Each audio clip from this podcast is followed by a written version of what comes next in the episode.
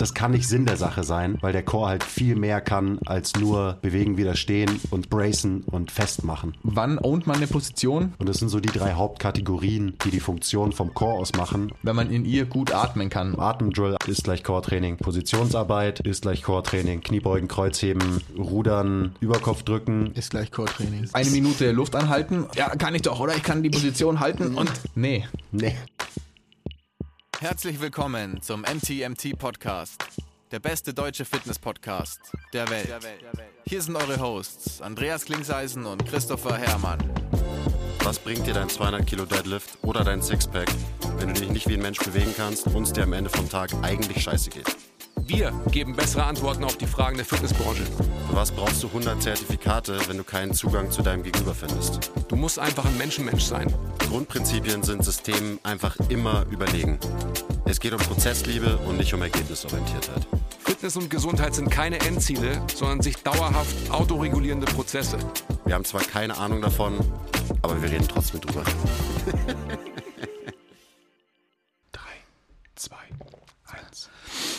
Und wir sind live.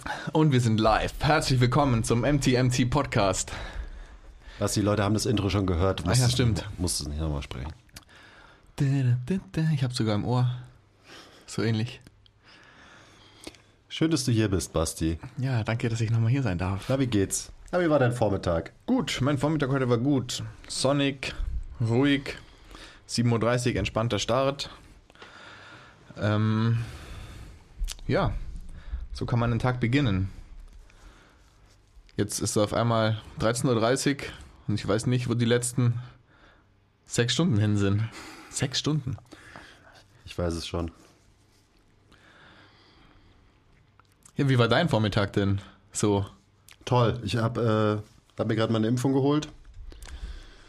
Und ich war ein bisschen enttäuscht, weil ich dachte eigentlich, dass man halt wenigstens einen Lolli kriegt oder so. Also ich habe mir das eher so wie bei Blutspenden vorgestellt, dass du dann halt kam, wenigstens irgendwie Schokolade oder irgendwas Süßes kriegst. Wurschsemmel. Gar nichts gab's, gar nichts. Also musste ich mich danach selber belohnen und habe mir noch einen dicken Burger mit ein paar Fritten reingezogen. Lunch, klassisches Genau. Lunch einfach. Also falls ich, falls ich jetzt einschlafe während dem Podcast, äh, ja, ihr wisst warum. So, jetzt spannen die Leute doch nicht so lange auf die Ja, Folter was und sagen, worum Thema es, heute? Worum, es heute geht. Wir haben uns heute gedacht, nachdem wir über Mobility geredet haben, vorletzte Woche oder so, ähm, über das nächste Thema, das sehr, sehr intensiv diskutiert wird in unserer Szene und generell weltweit, momentan so aktuell wie noch nie.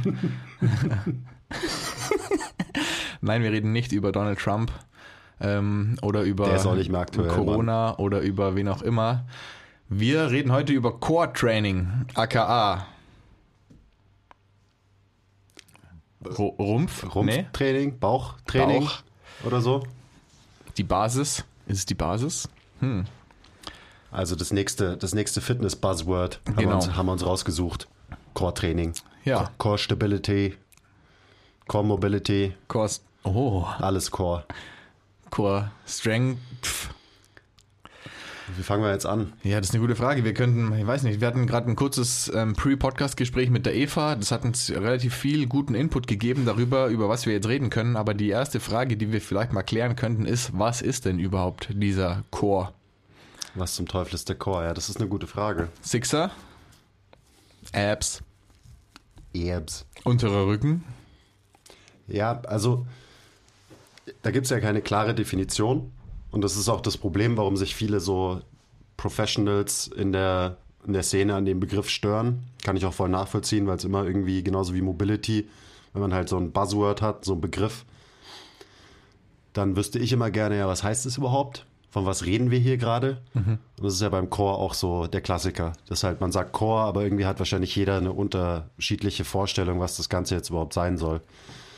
Ähm, also der Core ist offensichtlich der Kern des Körpers, also die Körpermitte mehr oder weniger. Also so irgendwie dieses ganze Segment Schultern bis Becken wahrscheinlich, also halt der ganze, der ganze Torso, der ganze Rumpf mit allem, was dazugehört, mehr oder weniger. Also der Core ist ein, aus meiner Sicht ein sehr komplexes Ding, wo halt vor allem Brustkorb, Wirbelsäule und Becken dazugehören.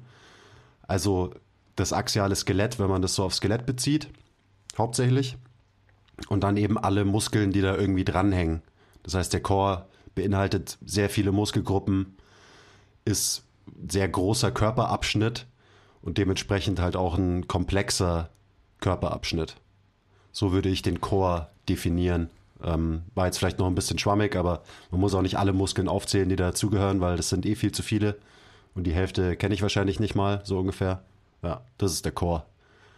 Ja, ich finde es gut, dass schon mal sowas gedroppt ist wie das axiale Skelett, weil das ist auf jeden Fall auch was, was ähm, im letzten Jahr an Bedeutung für mich dazu gewonnen hat, eben wenn man vom Core spricht. Ähm, alles, was im und direkt um das axiale Skelett herum passiert. Und dann braucht man sich auch keine Gedanken um die einzelnen Muskeln machen, wenn man da die Dinge berücksichtigt, die das ganze System beeinflussen.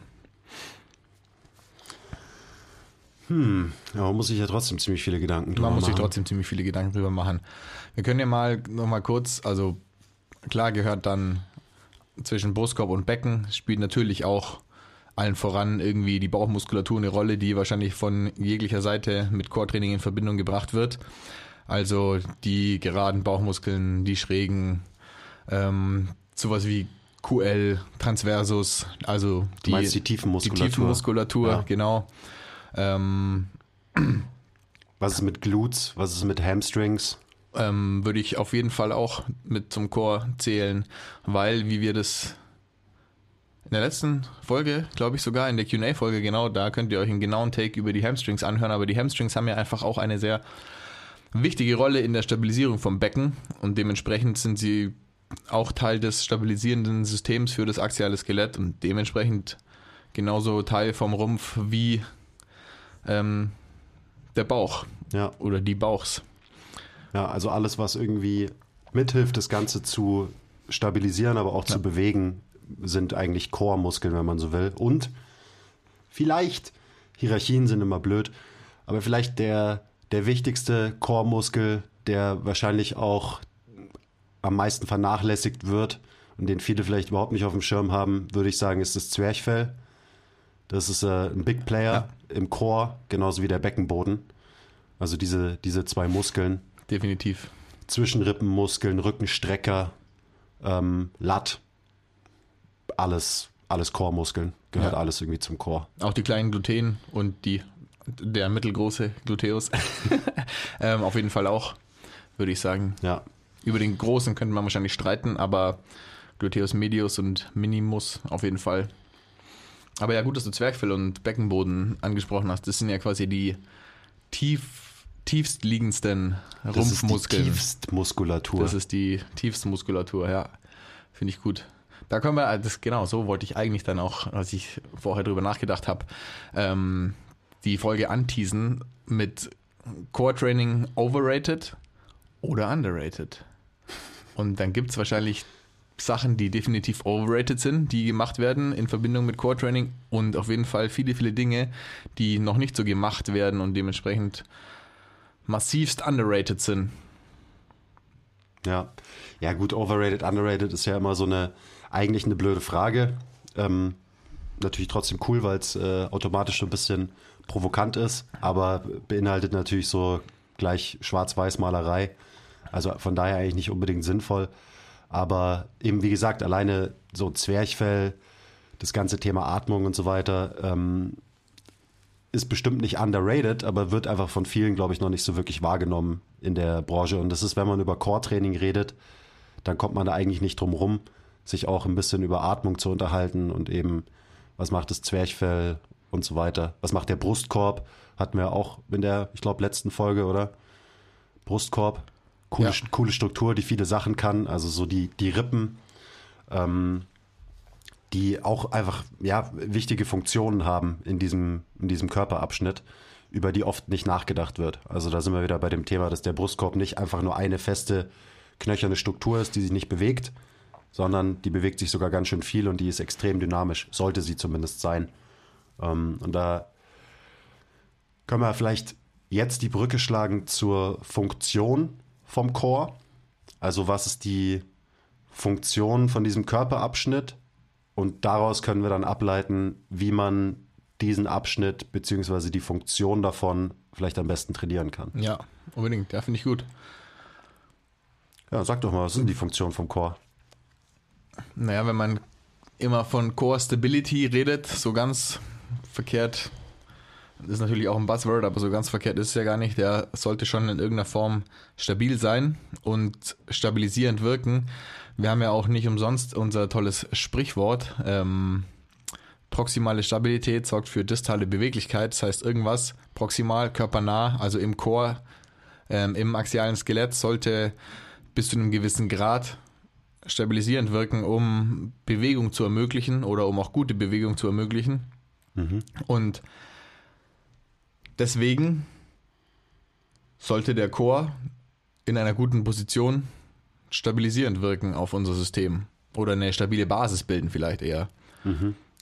Ja, da kommt ja immer wieder dieser Spruch, du kannst von einem Kanu aus keine Kanone abfeuern zum Tragen. Also so, du brauchst eine gewisse Stabilität der Basis, damit du aufbauend oder von dieser Basis weg überhaupt Kraft entwickeln kannst zum Beispiel. Also natürlich, wenn du in der, wenn du Wackelpudding bist in der Körpermitte und du legst dir ein schweres Gewicht auf die Schultern, versuchst die Kniebeuge zu machen, dann wirst du halt einfach in dich zusammenfallen und ja, dementsprechend äh, macht es auf jeden Fall Sinn, also auch eben dieser Spruch, dass die körpernahe Stabilität dafür sorgt, dass wir uns distal, körperfern halt gut bewegen können. Und zwar über große Range, Ranges of Motion, weil unser Nervensystem diese Sicherheit hat, dass wir uns bewegen können, weil die Basis eben stabil ist. Und eben auch bezogen auf Kraftentwicklung, was ja, Ja. ganz logisch ist. Also das Beispiel gerade, wenn du da keine Stabilität in der Körpermitte hast, dann kannst du keine Kraft von ähm, in den Boden übertragen, auf, aus dem Oberkörper oder Kräfte gut absorbieren durch dein ganzes System und so weiter, weil eben der Core ähm, ja so der Überträger ist, auch von, Ja. von Kräften, von Stress, die auf den, auf den Körper wirken, mehr oder weniger. Voll. Ganz gutes Stichwort auch Überträger. Ähm, da können wir gleich reingehen, was ja eigentlich auch noch eine wichtige Funktion ist. Ich, angelehnt an deinen Post von vor ein paar Tagen oder Wochen oder wie auch immer. Ähm, können wir noch mal, er- erklär doch mal kurz, was du gepostet hast. Und dann kommen wir darauf zurück, warum der Core vielleicht auch ein Kraftüberträger ist und nicht im Sinne, nur, nicht nur im Sinne von, er ist stabil und bewegt sich vielleicht nicht, sondern er muss vielleicht doch ein bisschen mehr machen als nur stabil sein.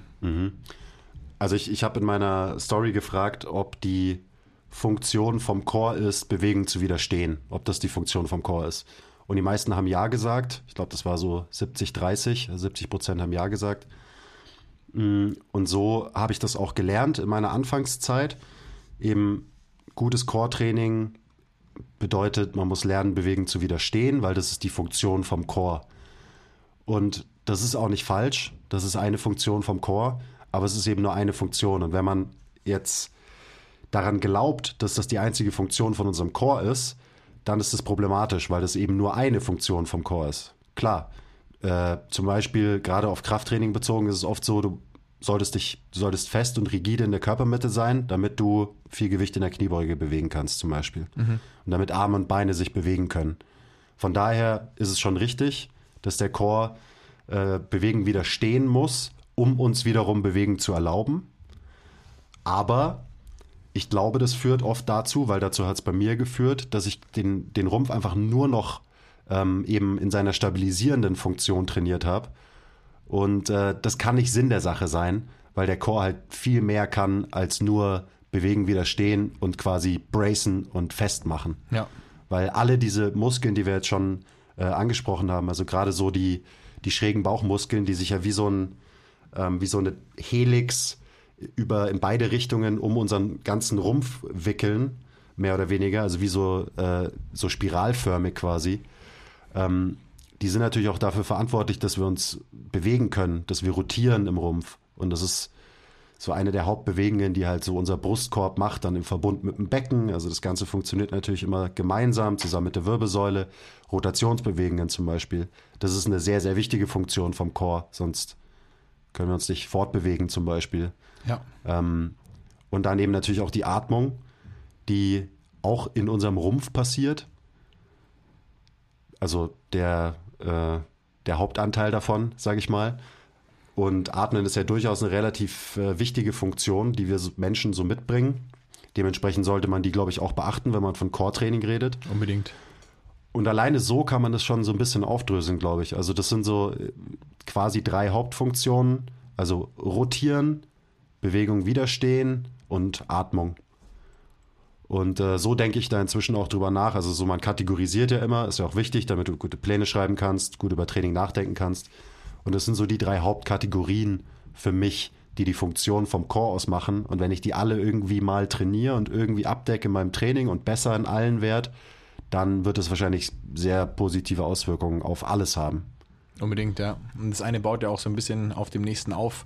Deswegen, wenn man mit der Atmung startet, kann man schon mal relativ viel Core trainieren, wenn man rein die Atmung als Grundlage für sein Core-Training nimmt. Also wir starten ja unsere Trainings so mit ein paar Atemdrills, 1990 Hip Lift oder so, also wirklich ein reiner Atemdrill, der trotzdem irgendwie für Muskelspannung sorgt und zwar eben am, im Core, also im Bauch, in den seitlichen Bauchmuskeln, aber auch in den Hemis zum Beispiel.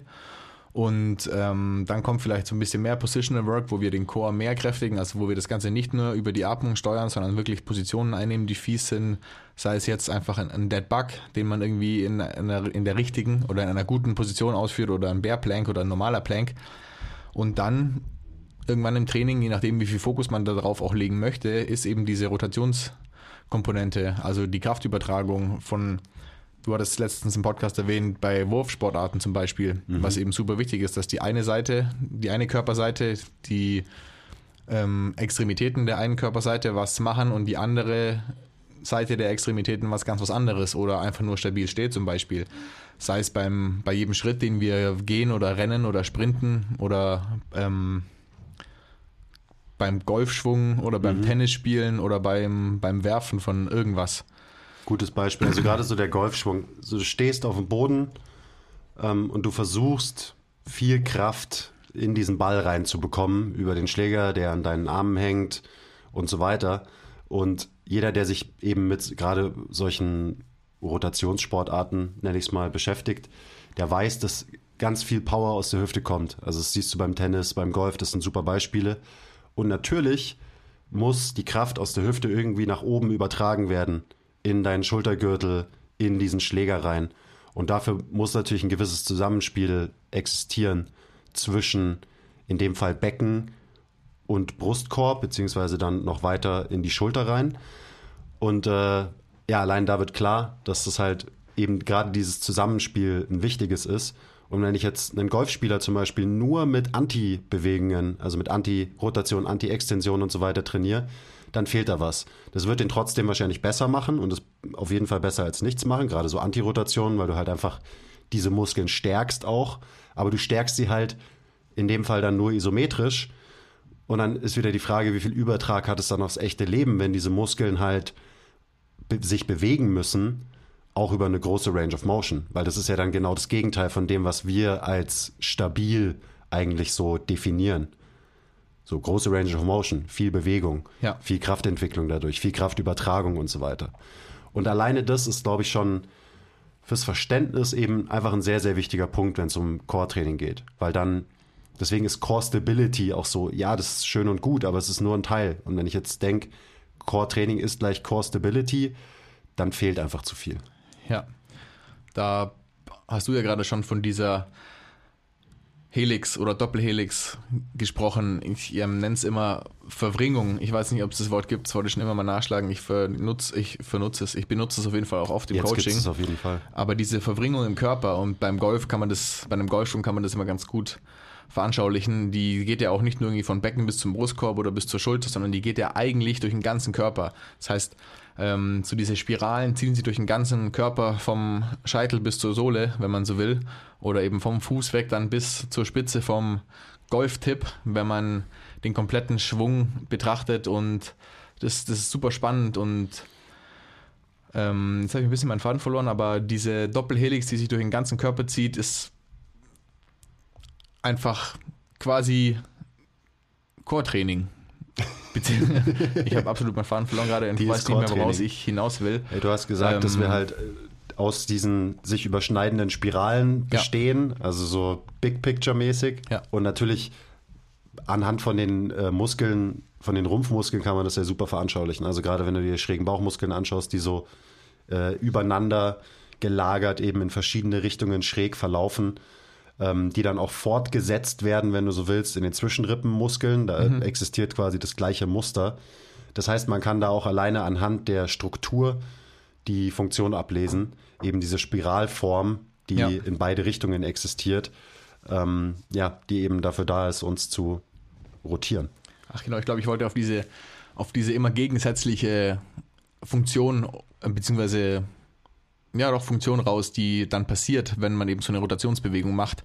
Dass, wie du gerade schon gesagt hast, die eine Seite vom seitlichen Bauch macht das eine, zum Beispiel eben eine Kompression, die andere eine Expansion und es zieht sich über die Zwischenrippenmuskeln nach oben zum Brustkorb, Schulterblatt, was macht die eine Seite, was macht die andere und in der Hüfte auch, also was macht die eine Hüfte, rotiert die sich eher nach innen, sorgt dafür eine Kompression oder macht die auf, Expansion und umgekehrt, bis hin zu den Füßen, bis hin dann zu Pronation und Supination. Und das ist sehr, sehr abstrakt natürlich gerade und irgendwann ist alles nur noch Expansion und Kompression, das haben wir ja schon öfter mal erzählt, so wie Bill Hartman das immer predigt und wenn ihr davon, kleiner Plug, ein veranschaulichte, eine veranschaulichte Darstellung haben möchtet, checkt die MTMT Skill Meetings. Wir haben da eine super Folge, beziehungsweise ein gutes Meeting über Biotensegrity, wo es eben um Helixes geht und um Kompression und Expansion. Und da haben wir versucht, beziehungsweise da hat er versucht, hier einen Abriss darüber zu geben.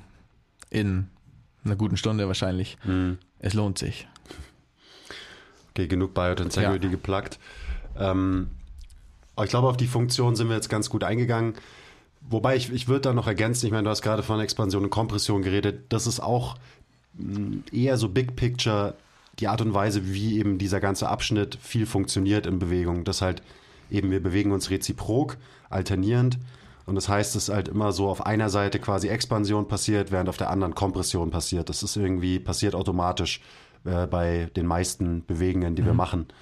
Und so kann man auch wieder in seinem Training halt nachdenken, dass es halt Sinn macht, äh, Bewegungen einzubauen, wo eben genau das passiert, wo eben eine Seite äh, ja, komprimiert, während die andere expandiert. Und dann, dass du auch diesen Wechsel hast. Äh, das ist auch was, können wir jetzt vielleicht gleich einfach zu, zum Training weitergehen. Mhm. Äh, das ist auch was, was ich im Training jetzt immer mehr einbaue. Und dann eben auch gleich die Frage, ja, was ist Core-Training? Ja, eigentlich ist alles Core-Training, was wir machen im Kraftraum. Besonders wenn du mit freien Gewichten trainierst. An Maschinen könnte man sich drüber streiten, weil da schaltet man den Rumpf quasi aus, weil man wo drauf sitzt und wo dran lehnt. Das heißt, man hat durch externe Constraints so viel ähm, Stabilität quasi eben extern, künstlich, wenn man so will, ähm, dass man nicht mehr aktiv für so viel Stabilität sorgen muss. Was super ist für Maschinentraining, weil dann kannst du dich auf deinen Zielmuskel konzentrieren. So, du schaltest viele mögliche Variablen aus und kannst dich dann in deine äh, Brustpresse setzen und dich einfach nur darauf konzentrieren, einen maximalen Reiz auf deine Packs zu geben, ähm, mit wenig Abweichungen quasi. Und auch wenig ähm, Ermüdung anderswo. Und in dem Fall willst du ja die Ermüdung eben genau in den Packs haben und nicht systemisch, wie es eben bei Bankdrücken dann zum Beispiel mehr der Fall ist. Du musst einfach mehr deinen Körper im Raum stabilisieren, mehr Muskeln müssen arbeiten, ähm, du hast mehr diese systemische Ermüdung. Jetzt bin ich ein bisschen abgekommen von meinem eigentlichen Punkt. Ähm, aber alleine das, dass eigentlich das alles Core-Training ist, was wir machen, auf ja. irgendeine Art und Weise. Äh, vor allem, wenn man, wenn man sich bewusst macht. Also wir reden immer vom Stack. Der Stack ist so äh, unsere präferierte Ausgangsposition, wenn man so will, für so ziemlich jede Bewegung, weil das einfach eine gute, optimale Position ist, gerade bezogen auf das System Atmung und das Zusammenspiel Becken-Brustkorb, ähm, Beckenboden, Zwerchfell, dieser Pumpmechanismus, der da existiert, wenn wir atmen, der auch zum Beispiel dafür sorgt, dass wir intraabdominalen Druck haben und zwar unterbewusst. Also das passiert einfach, wenn die, ähm, wenn diese Segmente gut aligned sind, wenn du so willst, dann wirst du automatisch eben einfach eine gute Verschiebung von Druckverhältnissen in deinem äh, in deiner Bauchhöhle, in deiner Brusthöhle haben. Und das ist das, was uns viel Stabilität gibt. Ist eben so Kompression, Expansion von dem ganzen Stuff, den, den wir in uns haben, den, den Eingeweiden, den, der Flüssigkeit, äh, dem Gas im, im Brustraum und so weiter. Und Ja. deswegen kannst du nicht stacken, musst du verrecken. Deswegen ist der Stack für uns halt immer eine Basis und einfach so ein, ein Basis-Skill auch, den erstmal jeder ler lernen sollte, ähm, weil du dann in deinem weiteren Training halt auf ganz viele Arten und Weisen davon profitieren kannst, wenn du das, wenn du das kannst. Ja, weil du von der Startposition aus oder von der Ausgangsposition dann in alle Richtungen sowohl sinnbildlich als auch wörtlich ähm, performen kannst, dich bewegen kannst. Du hast irgendwie die Startposition und kannst wirklich aus dieser Position, aus einer neutralen Position, wie du es gerade schon gesagt hast, in alle Richtungen rausstarten. Egal, ob du jetzt dann in eine Extension gehst oder in eine Flexion oder wohin auch immer. Deswegen ist die Position uns so wichtig. Und deswegen ist es auch keine rigide Position, sondern es ist eine Startposition für uns, auch weil das die letzten Wochen immer mal wieder Thema war. Es ist nur in Anführungszeichen eine Startposition, die ist uns sehr, sehr wichtig. Und es ist keine geflexte Position. Das ist vielleicht auch noch wichtig. Ja. Ein Stack ist kein Crunch oder man ist nicht eingecrunched. Man ist in einer guten Beziehung zwischen Becken und Brustkorb.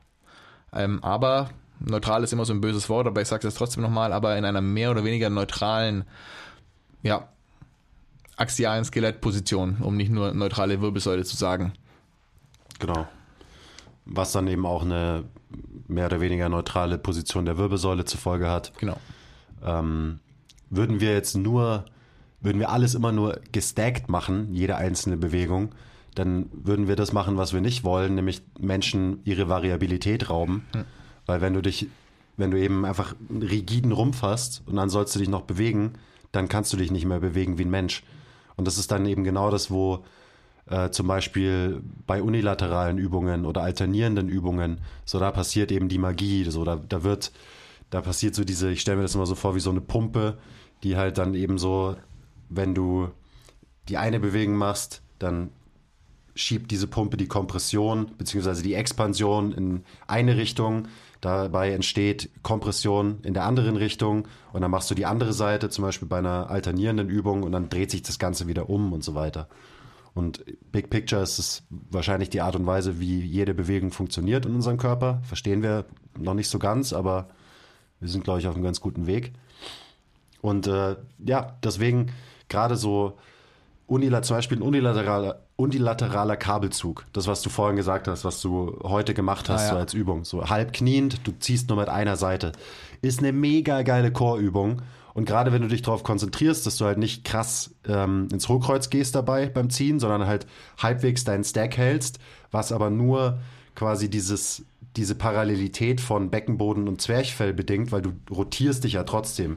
Aber du kannst trotzdem gestackt bleiben in dieser Rotationsbewegung. Ja. Und wenn man sich da halbwegs drauf konzentriert, dann spürt man, wie krass die schrägen Bauchmuskeln arbeiten. Also ich, ich spüre nirgendwo meine schrägen Bauchmuskeln so gut wie bei so einer Übung wie einem unilateralen ähm, horizontalen Ruderzug zum Beispiel.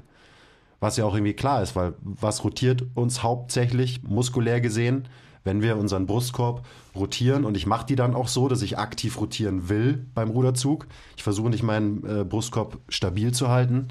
Das sind die schrägen Bauchmuskeln, die das eben machen. Also probiert es mal aus. Es, äh, dann erübrigt sich vielleicht auch so ein bisschen die Frage, ja, was ist Core-Training und wie soll ich meinen Core trainieren? Weil wie gesagt, am Ende ist alles Core-Training und du kannst jede Übung mit dem richtigen Intent ähm, dementsprechend intensiv machen für den Rumpf.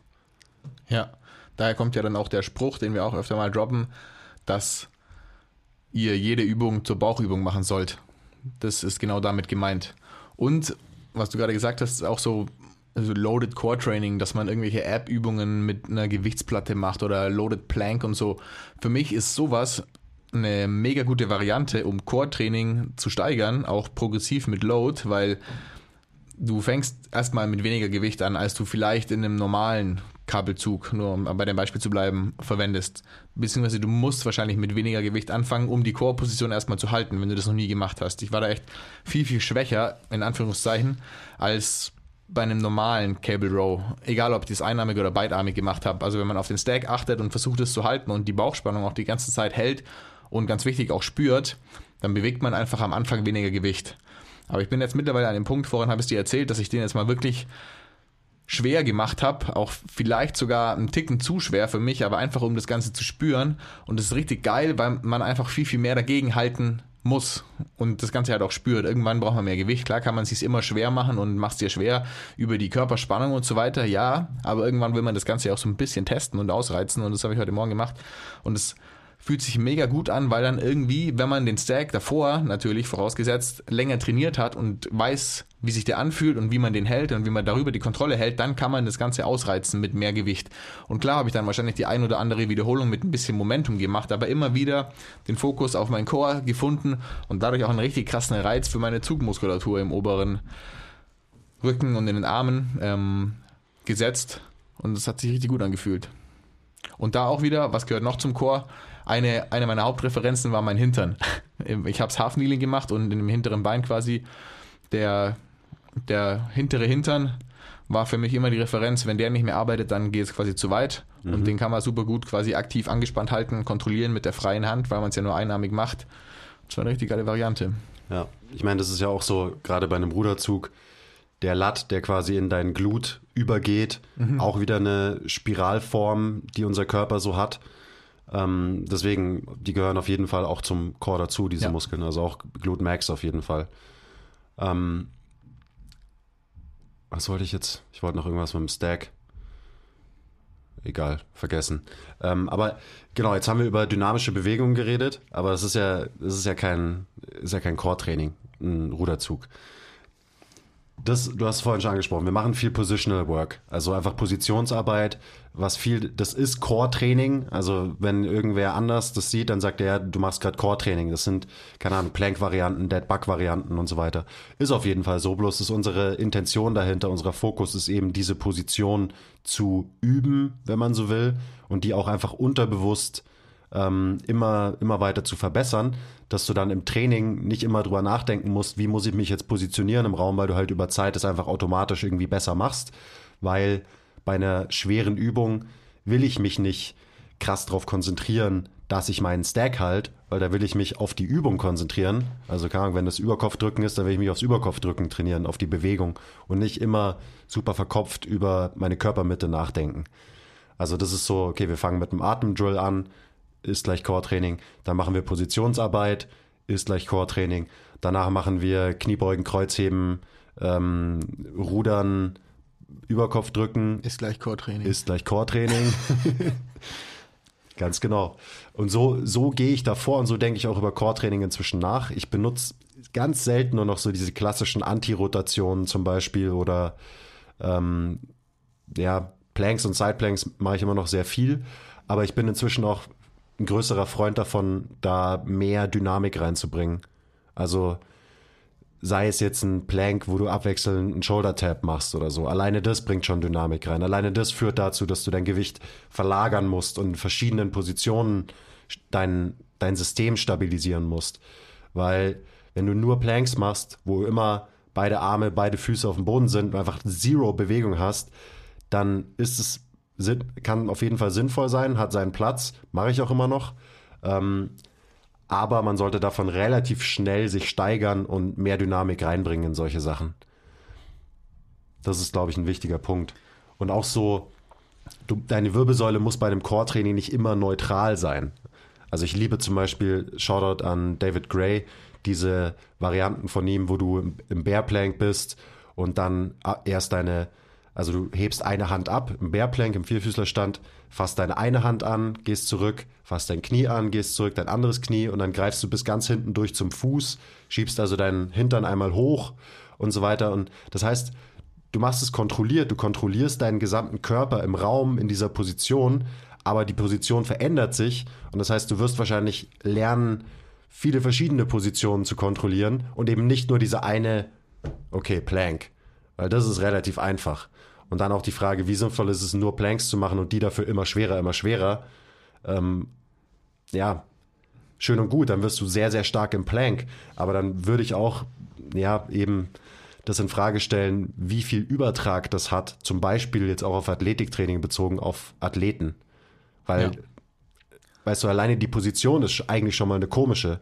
So bäuchlings auf dem Boden, die Schwerkraft wirkt auf dein System ganz anders, als wenn wir halt normale Sachen machen, weil da stehen wir meistens oder gehen oder rennen oder sprinten oder was auch immer.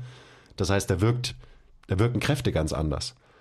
Und dementsprechend ist es, glaube ich, sehr, sehr wichtig, jetzt bleiben wir bei Athleten, dass man den, den Core oder die Funktion vom Core regelmäßig herausfordert in lebensnahen Positionen und Situationen.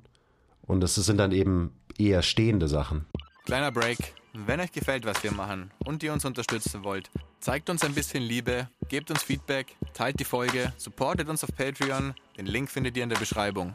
Und jetzt geht's weiter mit der Folge. Ja, da kommt dann noch so eine Komponente dazu, von der wir es jetzt noch gar nicht hatten. Und zwar ist es so eine reaktive Komponente, die immer mehr Bedeutung auch in meinem Training bekommen hat in letzter Zeit. Genau das, was du gerade gesagt hast. Ich meine, was, was passiert runtergebrochen, wenn du in einem Bearplank quasi eine Hand wegnimmst und einen Shoulder Tap machst und dann die andere und so. Du musst immer Chaos. mit deinem Chaos, genau. Passiert Chaos. Runtergebrochen erstmal, fuck, was passiert eigentlich gerade? Ich muss anspannen, ich muss stabilisieren. Und das kann man dann auch ganz gut umsetzen in so reaktiven Drills mit einem Medizinball zum Beispiel, wo es eben nicht primär darum geht, den Ball so fest wie möglich irgendwo dagegen zu knallen, sondern reaktiv immer wieder erstmal mit niedriger Intensität mehrere im Sinne von, keine Ahnung, 15 bis 20 Wiederholungen zu machen und dann immer reaktiv aus dem Rumpf arbeiten, dass man eben lernt, nicht nur, speziell jetzt bei Medizinball-Drills, nicht nur aus den Armen zu werfen, sondern aus dem ganzen Körper quasi, damit der Rumpf eben die seine, seine kraftübertragende Kompon- Komponente erfüllen kann in dem ganzen System, das den Ball beschleunigt. Weil dann kannst du das Ganze auch irgendwann mal im Leben oder in deiner Sportart gut umsetzen. Und das ist schon, ich gehe da schon noch so vor, gerade wenn ich mit meinen, mit meinen Leuten, mit meinen Kunden trainiere, dass die halt zuerst schon das Bewusstsein dafür entwickeln müssen, was, was es bedeutet, den, Ko- den Core statisch anzuspannen, also in einem Plank, in einem Bear Plank, in einem Dead Bug, ohne, ohne dass viel Bewegung passiert. Ich, also es ist, so eine, es ist so ein kleiner Check, den ich immer mit den Leuten erstmal, so einen Haken, den ich immer setzen möchte, bevor ich dann weitergehe, dass sie ihren Bauch anspannen können, ohne dass eigentlich irgendwas passiert. Also, dass sie sich in eine gute Position im Sinne von Brustkorb und Becken bringen können, ganz grundlegend auf dem Boden. Und erst wenn das funktioniert, dann weiß ich auch für mich, okay, sie haben die Position, sie merken, wenn sie in der richtigen Position sind. Und dann kann man irgendwie ein bisschen mehr Dynamik und Bewegung reinbringen. Und erst dann weiß ich, dass sie in einer guten Position sind und das Ganze auch wirklich für ihren Core ist oder für ihren Bauch oder was auch immer, wenn sie dann immer wieder diese Position finden. Weil wie oft hat man das? Ja, ich, also ich spüre, ich spüre, wenn ich einen Dead Bug mache, spüre ich erst ab 50 Wiederholungen was. Oder Ja, ich, oder mach, ich spüre meinen unteren Rücken oder meinen Nacken. Genau, ja. Oder beim Plank genauso. Also Plank kann ich eine Minute halten, ohne dass ich was im Bauch merke. So, herzlichen Glückwunsch. Dann arbeitet dein Bauch halt auch nicht, wenn du nichts machst. Sorry, das ist der einzige Grund. Du bist weder zu stark für den Plank, ohne dass du eine Gewichtsscheibe auf dem Rücken hast, noch sonst irgendwas. Du benutzt einfach nicht die Muskeln, die du benutzen sollst. Ganz wichtiger Punkt und auch immer so ein viel diskutiertes Thema. Ja, Dead Bug genauso. Ja, also ich, ich, ähm, ich liege immer auf dem Rücken, mache irgendwelche Leglifts und so weiter, weil sonst spüre ich meinen Bauch nicht. Same, same. So, du, weil du ihn nicht gut machst. Das ist also auch ein guter Punkt, so diese, diese Art Progression reinzubringen in das Core-Training, dass du halt erstmal statisch Positionen ownen musst, auch damit anfängst, eben Muskeln zu spüren. Und dann gehst du von da zu diesen dynamischeren Varianten, egal ob das jetzt ein Shoulder Tap ist oder du gehst noch eins weiter und machst eben so Medizinball-Drills im Stehen zum Beispiel. Ähm, das ist auf jeden Fall eine gute Abfolge. Also statisch anfangen und dann immer dynamischer werden. Und dann ist es auch wieder dieser Punkt, so dieses reaktive Trainings, gut, dass du es ansprichst, ähm, haben wir auch viel von David Gray gelernt, also auch von seinem Core Basics Programm. Nochmal Ja. Shoutout. Der, das ist so, da habe ich so viel gelernt, da ist mir so viel klar geworden, äh, wie ja, lückenhaft Core-Training in meinem Kopf war bis dahin. Ähm, und wie gut diese Übungen sind, weil du eben dieses reaktive Element drin hast, was du halt brauchst. Weil das ist auch wieder, wenn du, wenn ein Sportler sich auf dem Spielfeld bewegt oder wir im Alltag uns bewegen. Also scheißegal, also auch wenn wir unsere Einkäufe rumtragen oder äh, wenn irgendwer mit seinen Kindern spielt oder so. Du, du kannst und willst nicht drüber nachdenken, deinen Rumpf anzuspannen in irgendwelchen Bewegungen, sondern das sind Sachen, die sollten passieren. Unterbewusst, ohne dass du drüber nachdenkst. Und das sind genauso diese Skills, die man super mit diesen reaktiven Drills trainieren kann. Dass eben dein Core einfach dann anspringt, wenn er anspringen muss und die Sachen macht, die er machen sollte, damit du insgesamt gut funktionierst. Damit du Kräften widerstehen kannst, du Kraft absorbieren kannst, Kräfte übertragen kannst und so weiter und so weiter. Also dieses ganze komplexe Aufgabenfeld vom Core, ähm, das wird damit super, super trainiert. Und dann kannst du auch, ja, du kannst Sachen auf einem Bein machen, irgendwelche Medizinballwürfe. Äh, du lernst, wenn du wirfst, lernst du erstmal, okay, wie, wie mache ich denn das aus dem Rumpf quasi? Wie bringe ich, wie bringe ich die Power aus meiner Hüfte in diesen Ball rein? Also wie werfe ich den Ball, ohne ihn nur aus den Armen zu werfen? Und dann fängst du ihn wieder, also wir reden gerade von, du machst einen Wurf gegen eine Wand, mhm. Ball bounce zurück. Und dann muss dein Rumpf auch wieder anspringen, wenn du ihn wieder fängst. Und du musst quasi wieder aufladen und wieder Neukraft generieren und so. Und das sind so einfache Drills auch, die machen Spaß, weil du wirfst einen Ball und du bewegst dich. Ja. Versus du bist einfach 30 Sekunden im Plank. Lame. Und sie sind super, super sinnvoll, weil sie sehr, sehr viel von der echten Funktion von diesem Körperabschnitt trainieren und abdecken. Ja, wenn. Großer Fan. Wenn sie gut ausführt. Genau, und das sieht klar. man auch relativ schnell, finde ich, wenn eine Person, und da kommt das, das Stichwort Effizienz, Bewegungseffizienz in, ins Spiel.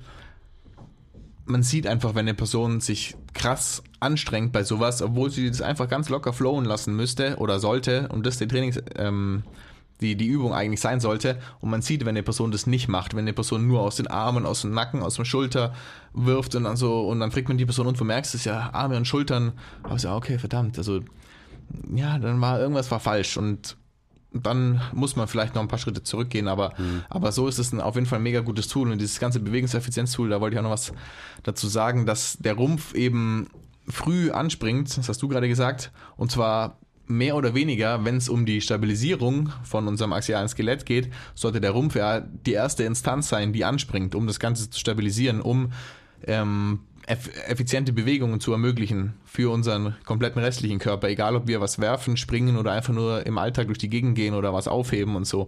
Und dann noch einen Schritt zurück wollte ich die Brücke nochmal zu Zwerchfell und Beckenboden schlagen, weil wir da irgendwie so schnell drüber weggegangen sind und auf statische Positionen ownen. Und wann ownt man eine Position? Und zwar auch, wenn es nur so was Simples ist wie ein statischer Dead Bug oder ein Plank, wenn man in ihr gut atmen kann. Und das ist genau die Brücke, die wir jetzt nochmal zum Zwerchfell und zum mhm. Beckenboden schlagen können, dass du ownst eine Position nur, wenn du mehr oder weniger entspannt in ihr atmen kannst. Wie machen viele Leute Planks, Side Planks? Ähm, eine Minute Luft anhalten, so und ja, kann ich doch, oder? Ich kann die Position halten und okay, lass die nächste Übung machen. So, nee. Nee. du machst die Übung jetzt acht tiefe Atemzüge. So drei Sekunden einatmen, zwei Sekunden ausatmen. Von mir aus sogar noch länger. Fünf Sekunden ein, drei Sekunden aus oder wie auch immer. Es kommt dann eh weniger raus am Ende, wenn ihr das mit euren Kunden macht. Oder wenn ihr das selber macht. Aber dann, dann ownt ihr eine Position und dann könnt ihr weitermachen. Aber nicht, wenn ihr es schafft, eine Minute lang die Luft in einem Plank anzuhalten. Weil da passiert einfach nichts. Und das ist genau der Punkt, wo man eben Zwerchfell und Beckenboden ins Spiel bringt, dass die beiden arbeiten können und zwar dynamisch in ihrer eigentlichen Funktion, was die Atmung ist. Und der Rumpf, also ähm, von mir aus der gerade Bauch, hauptsächlich der, der seitliche Bauch, die, die Obliques, die ich meine und keine Ahnung, Transversus, MQL und was da noch alles mitarbeitet, je nachdem, was für eine Bewegung man macht. Aber dass die die Stabilisierung übernehmen, also die mhm. machen die Positionsarbeit, die halten alles in Position, unser Skelett. Und das Zwerchfell und der Beckenboden können dabei ganz entspannt atmen. Und so oft heutzutage ist es so, dass eben das Zwerchfell und der Beckenboden irgendeine statische Haltearbeit machen müssen und dann nicht atmen können. Und deswegen muss man die Luft anhalten. Und dann spürt man ja natürlich auch weniger im Bauch, mhm. wenn der Bauch wiederum nur weniger arbeitet. Und das ist auch was. Und dann, wenn man das in Check hat, dann wird man den Bauch auch in dynamischeren Bewegungen ähm, spüren, bei anderen Übungen wie Rudern oder auch beim Bankdrücken, wenn man es irgendwie einarmig macht oder so, oder eben bei Medizinballwürfen, wenn der Rumpf sofort aktiviert ist und mhm. eben direkt mitarbeitet. Und das ist auch so eine Kaskade an Progressionen, die man im Training und in Bewegung durchlaufen sollte, dass, wie wir es letztens auch schon hatten, alles im Körper hat eine Funktion, die es zu einem gewissen Zeitpunkt ähm, erfüllen muss. Und wenn das alles läuft, dann läuft auch alles. Hm. Mega guter Punkt. Also so dieses, Ich habe gerade so drüber nachgedacht. Das ist quasi so Multitasking für den Core, dass du eben, weil wenn du einfach nur die Luft anhältst und dich so festmachst wie möglich, dann, ja, dann hast du dich festgemacht. Herzlichen Glückwunsch. Dein Zwerchfell musste die ganze Zeit kompensieren, weil du hast eingeatmet und dein Zwerchfell ist abgesunken und dann hältst du es da. Und dieser Druck, den du dann hältst, das ist ja Bracing quasi, ja, das ist Bracing, ähm, das ist eigentlich nur eine Kompensation, wie du viel Druck statisch einmal aufbauen kannst und dann hältst du den. Aber es ist viel besser, wenn dieser Druck ähm, auch da ist, während du atmest, weil eben Be äh, Zwerchfell und Beckenboden sich gegenüberstehen, die können eben gut zusammenarbeiten und dann stabilisierst du die äußere Hülle, wenn du so willst, und unten drunter kann diese Pumpe weiter arbeiten. Genau. Und genauso sollte das auch sein. Und wenn du bei jeder Core, äh, bei jeder Core-Übung immer nur die Luft anhältst und anders kannst du dich gar nicht fest und stabil machen, dann hast du ein Problem. Aber wenn du beides kannst, wenn du stabil bist, weil eben die schrägen Bauchmuskeln zum Beispiel einen guten Job machen, dann kannst du gleichzeitig auch dynamisch sein in dieser Stabilität, indem du eben atmest. Weil wenn du atmest, dann wird sich alles bewegen. Dann werden sich auch deine schrägen Bauchmuskeln bewegen, deine Zwischenrippenmuskeln, deine Rippen werden sich bewegen. Ähm, Flüssigkeiten, Gase verschieben sich wieder im Körper und so weiter und so weiter. Und das ist auch, das habe ich vorhin schon kurz angesprochen, das ist der, der intraabdominale Druck, der wirklich wichtig ist. Klar, wenn du ein Powerlifter bist, dann ist Bracen, also dieser äh, kurzzeitig maximal erhöhte, künstlich erhöhte ähm, intraabdominale Druck durch ein Valsalva-Manöver, der ist super, super wichtig für diesen spezifischen Kontext. Aber in normaler Bewegung sollte das eben auch wieder einfach passieren. Dieser Druck sollte deine, sollte dich quasi schützen. Und es passiert auch, ähm, aber oft muss man es halt neu lernen, so wie du gerade gesagt hast, du baust eine Progression auf, fangst erstmal statisch an, kannst du die Position ownen, cool, jetzt machen wir es ein bisschen schwerer, wir gehen weg vom Boden, also so wie man halt Progressionen da super aufbauen kann. Du fängst mit viel Bodenkontakt an, du hast viel externe Stabilität, du nimmst den Leuten nach und nach Bodenkontakt, also du fängst mit einem Dead Bug auf dem Rücken an, gehst du von da zu einem Bear Plank und dann gehst du zum Beispiel von da, wo du beide Hände, beide Füße auf dem Boden hattest, zu irgendwas, wo du halb kniend bist, hast nur noch äh, ein Knie und zwei Füße auf dem Boden. Dann gehst du von da in Tall Kneeling, von da gehst du in Stehend und das ist dann quasi so das, der Endgegner, wenn Ja. du so willst. Also so kann man es mega gut aufbauen. Voll und jede Progression, die man reinbringt, immer erstmal an die Atmung koppeln. Also ich meine jetzt auch sowas im Dead Bug, wenn man Beine absenkt, immer an die Atmung koppeln. Im, keine Ahnung, beim Mountain Climber immer an die Atmung koppeln. Bei den Bear Planks auch. Das macht so viel Sinn, einfach wenn man auch, wenn man sich überlegt, was, welche Bewegung forciert Ausatmung oder, oder ähm, was begünstigt man durch die Ausatmung, ist vielleicht besser. So, die Rippen schließen sich, man baut ein bisschen mehr Bauchspannung auf. Wann macht man das? Wenn man mit dem Arm oder mit dem Bein quasi rein von der Hebelwirkung, wenn man das so sagt, einen größeren Hebel draufbringt und da dagegen ar- arbeitet. Dass man nicht, zum, nicht mit der Einatmung jetzt das Bein senkt oder den Arm über Kopf nimmt in Rückenlage, sondern mit der Ausatmung, damit man den Reiz eigentlich noch verstärkt damit und noch mehr Kompression im Bauch aufbaut. Weil Bauch ist ja doch, wie wir das auch schon in früher immer gelernt haben, Compression Power bis zu einem gewissen Grad. Ja.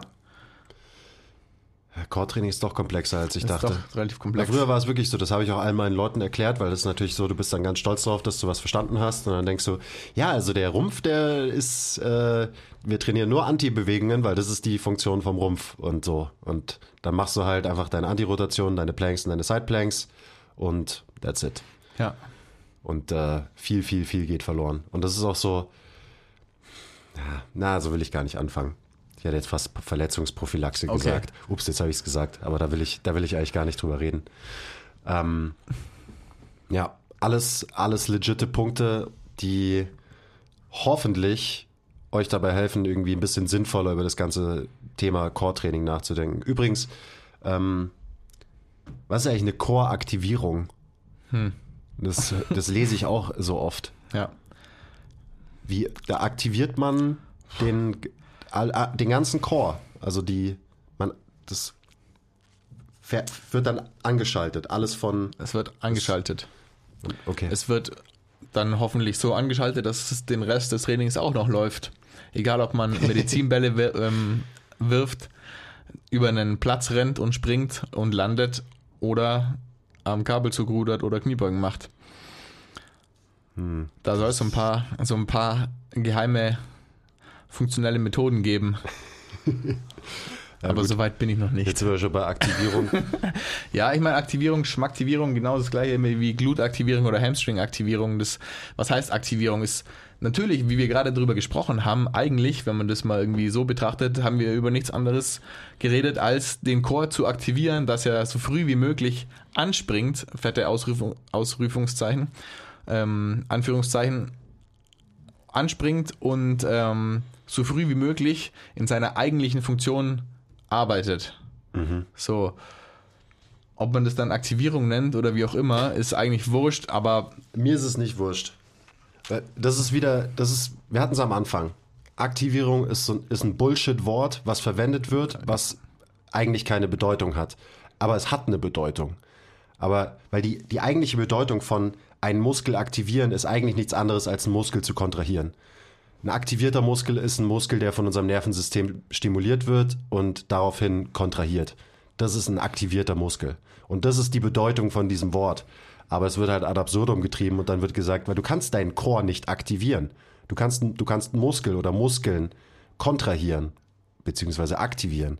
Aber so dieses, das ist wieder, das macht was Komplexes sehr, sehr einfach und dann kriegen Leute auch ein falsches Bild davon, nämlich ein Bild von diesem On- and Off-Switch. Ja. So, ich muss vor meinem Training, muss ich, muss ich meine Muskeln anschalten, aka aktivieren.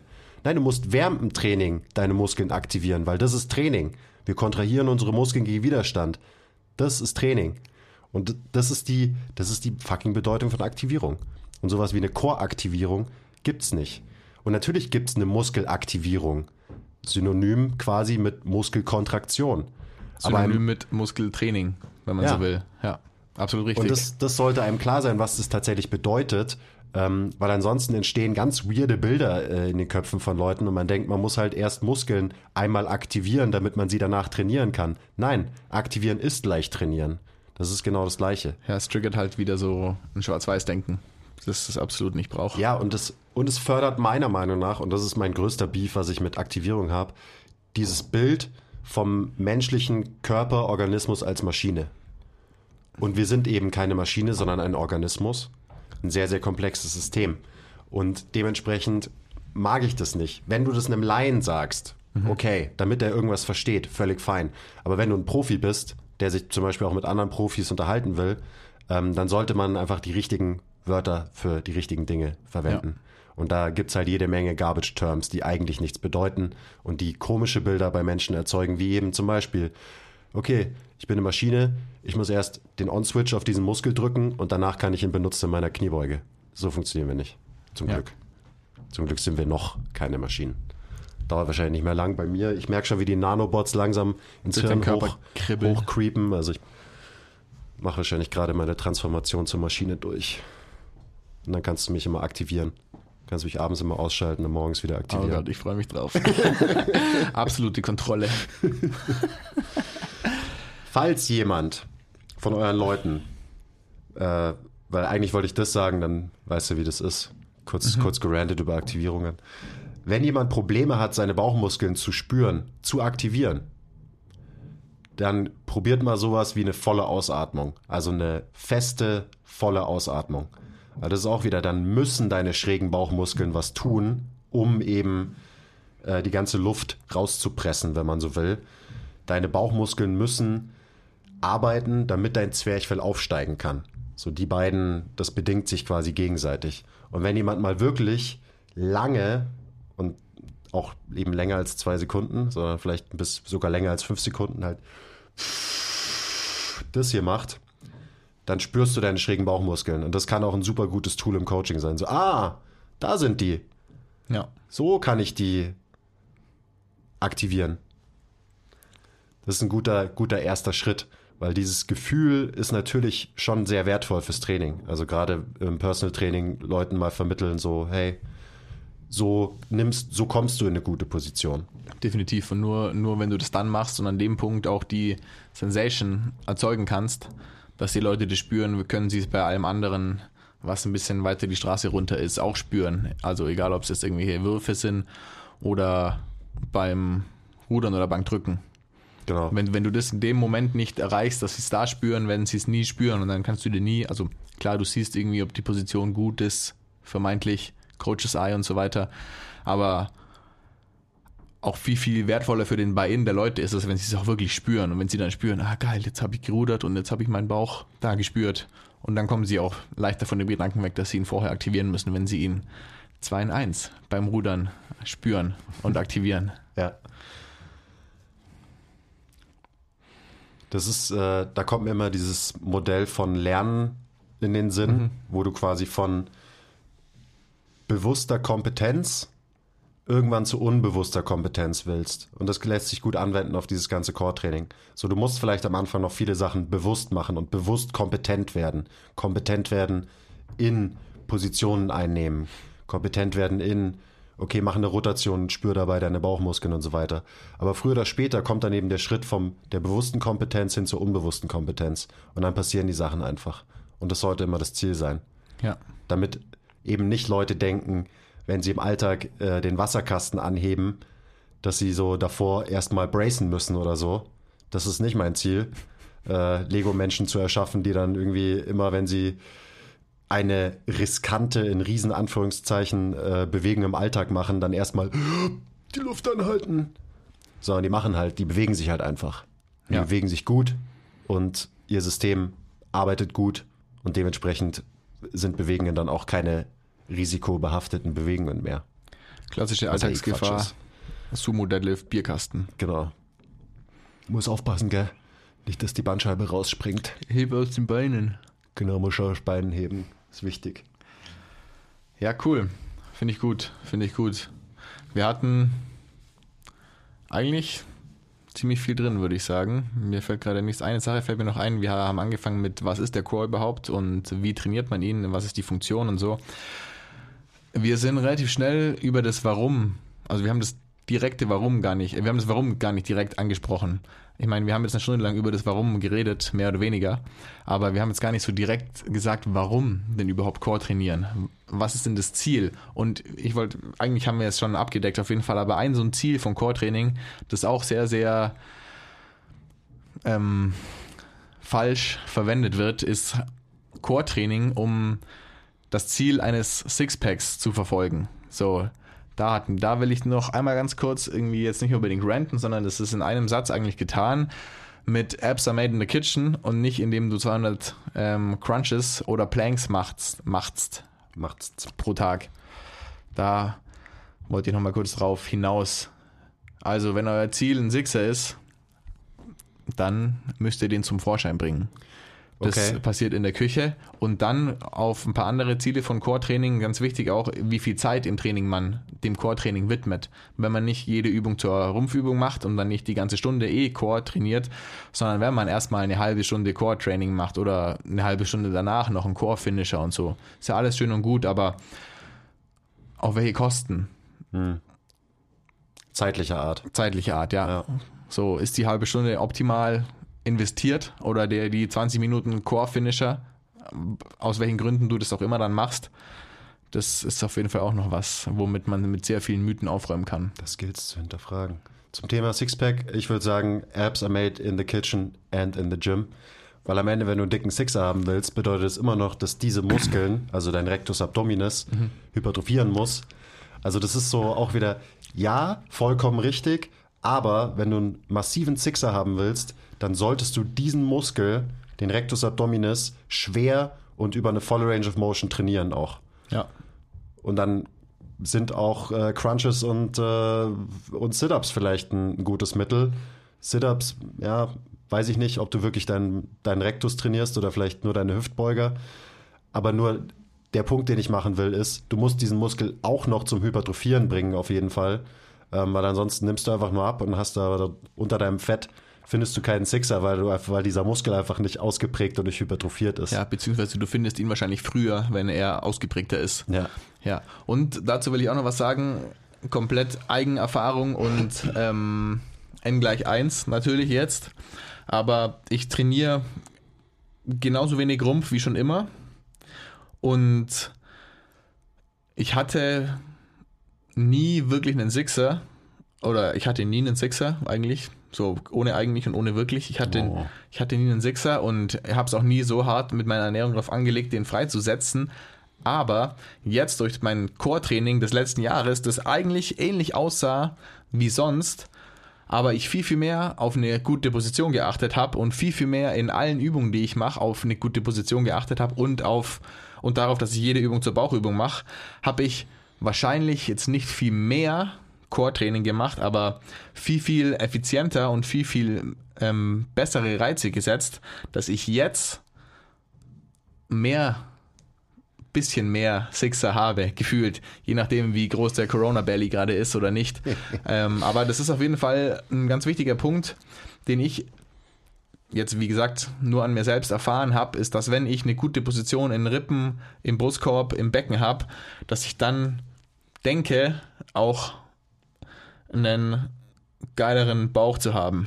Ist doch ganz klar, dass es so ist, oder? Also Position dictates Function. Wenn du immer in einer scheiß Position bist und die Stabilisierungsarbeit nur deine Rückenstrecker zum Beispiel machen und dein Bauch halt nicht arbeiten kann, weil er einfach nicht in der richtigen Position dafür ist, Ja. dann wird immer noch irgendwas dich stabilisieren und irgendwas arbeiten, aber halt nicht diese sweeten Bauchmuskeln, die du gern hättest. Das heißt, wenn du in der richtigen Position bist, gibst du deinen Bauchmuskeln die Möglichkeit, dass sie wieder kontrahieren können, dass sie aktiviert werden können, eben effizient und dann wirst du sie wahrscheinlich auch besser trainieren, wirst da wahrscheinlich auch ein bisschen mehr Muskelfleisch aufbauen über Zeit und dann wirst du auch einen wunderschönen Sixer haben. Genau. Irgendwann. Übrigens äh, können wir jetzt auch langsam mal langsam mal zum Abschluss kommen. Apropos Sixer, ich finde es interessant und da denke ich auch ab und zu drüber nach, so dieser Rectus Abdominis, der Sixpack-Muskel, so der ist zwar, der hat zwar ein krasses Image und alle finden den geil und schön,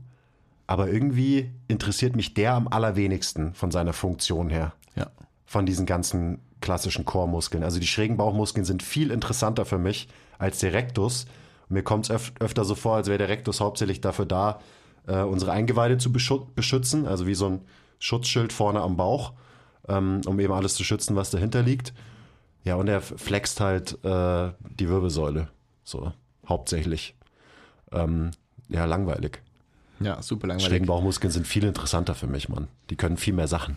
Sind viel geiler. Und die zu finden und zu spüren und dann auch teilweise zu sehen, ist optisch ja auch auf jeden Fall was, was sehr anschaulich ist. und Oh ja, generell Ex- externe also, Obliques sind äh, Mega. zusammen mit dem Serratus ästhetisch gesehen, optisch gesehen, sind das meine Lieblingsmuskeln. Ja, das ist ja eh, da brauchen wir das fast gar nicht aufmachen, aber wie hat der Sixer in den letzten, I don't know, 50 Jahren dahin geschafft, wo er jetzt gerade ist?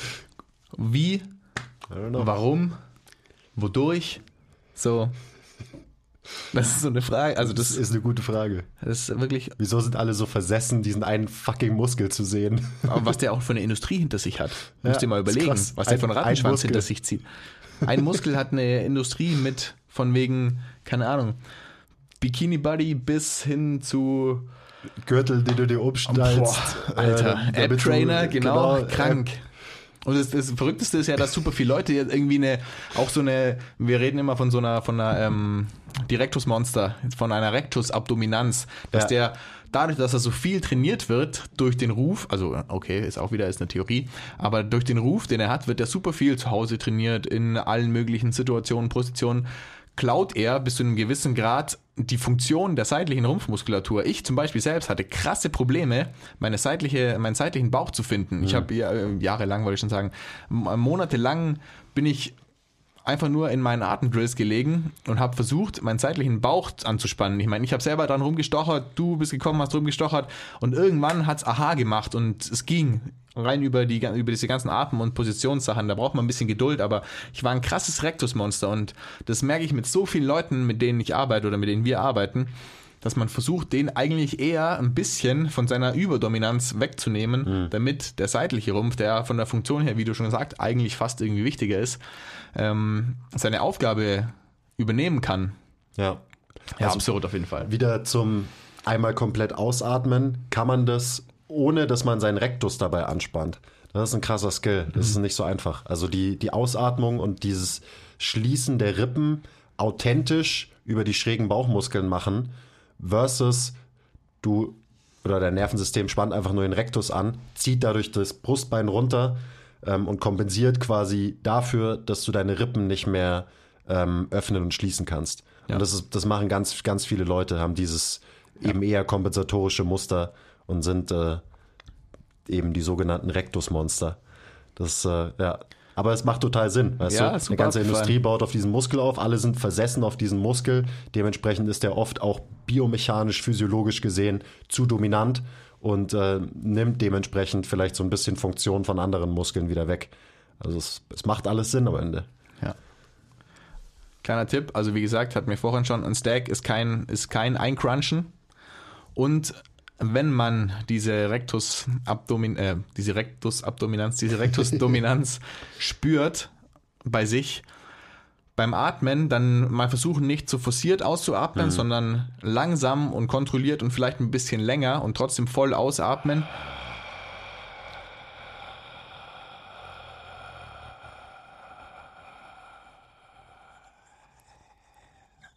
Luft anhalten, CO2-Toleranztest. Und quasi wie, als ob man einen Spiegel anhauchen möchte oder seine Brille zum Beschlagen bringt. Ist auf jeden Fall, hat mir sehr, sehr geholfen, mich von meinem Rektus zu verabschieden. Ja, genau. Wenn, wenn man so jemanden hat, dann sollte man das nicht so, wie ich es vorhin vorgemacht habe, nicht machen, sondern eher lang und sanft. Ja, erstmal ausatmen jetzt. Ja gut, also wenn ihr ähm, die Antwort auf die Frage habt, wie der Rektus das geschafft hat, ähm, Ja, er sieht schon cool aus. Ich denke mal, er hat es einfach geschafft, weil er cool aussieht. oh Mann, wir sind so optikgetrieben. Ja. Krass. Sind diese, es sind diese Beauty Standards, sind dran schuld. Wahrscheinlich, ja, also ja, klar. Aber die, Ja, gut, die, aber die Frage wo kommen ist ja, wie, her? genau, Ja. wie ist es zum, zum Schönheitsideal überhaupt geworden? I don't know. Hm. Ja, schreibt uns einen Brief, äh, schickt uns eine Brieftaube, falls ihr die Antwort drauf habt. Ansonsten würde ich sagen, wir haben unseren Core genug aktiviert für heute. Und unsere Gehirns auch. Gehirns auch. Ja, definitiv. Wenn ihr da noch spezifischere Fragen habt, schreibt uns, slidet in unsere DMs. Und wenn ihr ein bisschen was lernen wollt über Core-Training in der Praxis, schnappt euch Basti's Basics, da sind jede Menge Sachen drin. Da Ja. werdet ihr euren Rumpf und eure Rumpfmuskeln auf ganz neue Arten und Weisen spüren und äh, ja, viele Sachen über euren Körper lernen. Unbedingt. Und wenn, Dafür ihr, kann ich garantieren. und wenn ihr Dafür stehe ich mit meinem Namen. Genau daran habe ich auch gerade gedacht. Und wenn ihr mehr über die Hintergründe wissen wollt, was wir uns auch dabei gedacht haben, als wir Bastis Basics geschrieben haben, oder ähm, ich, wir, wie auch immer, ähm, hast es geschrieben. in den Skill-Meetings lernt ihr viel über ähm, den 99 Hip Lift zum Beispiel. Also da nehmen wir wirklich quasi einen Abenddrill auseinander oder generell über unsere Positionsarbeit. Ja, checkt unsere Skill-Meetings aus. Findet ihr auf unserer Homepage. Da kommt übrigens auch bald eine neue, schöne, kleiner Oh ja. Plug. Richtig Bock. Neue Homepage Das kommt ist bald, wie- wird super wie- sick. Hab so Bock. Es haben Homepages, glaube ich, so an sich, dass sie immer ähm, viel zu spät kommen und man sie schon lange dachte gehabt zu haben. Ja, aber sie kommt auf jeden Fall bald. Wir launchen bald, Wir launchen bald. sagt man. Okay. Cool. Schön noch Sachen geplagt. Ähm, danke an die zwei Leute, die immer noch zuhören. Wir lieben euch. Und ähm, gebt uns Feedback, schreibt uns Bewertungen, teilt den Podcast mit allen Leuten. Geht raus, äh, genießt die Sonne, seid lieb, ruft mal wieder eure Mama an und bis zum nächsten Mal. Okay. Ciao. Okay, bye.